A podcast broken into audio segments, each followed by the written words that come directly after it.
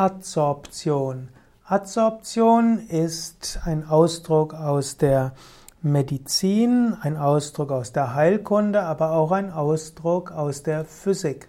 Adsorption kommt vom lateinischen adsorbere, ansaugen und ist das Gegenstück von Absorption.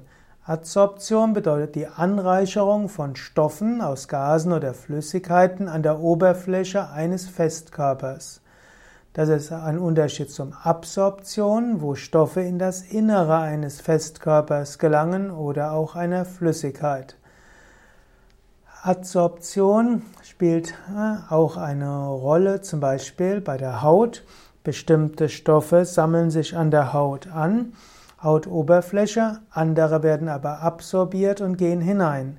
Genauso auch beim Rauchen gibt es sowohl Adsorption als auch Absorption.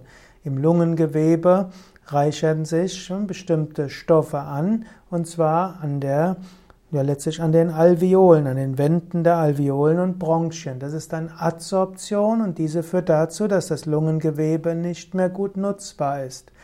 Anderes wird absorbiert vom Körper und gerät dann in die Blutbahn und richtet dann Schädigungen in den verschiedenen Zellen in der Blutbahn, im Herzen und auch im Gehirn an.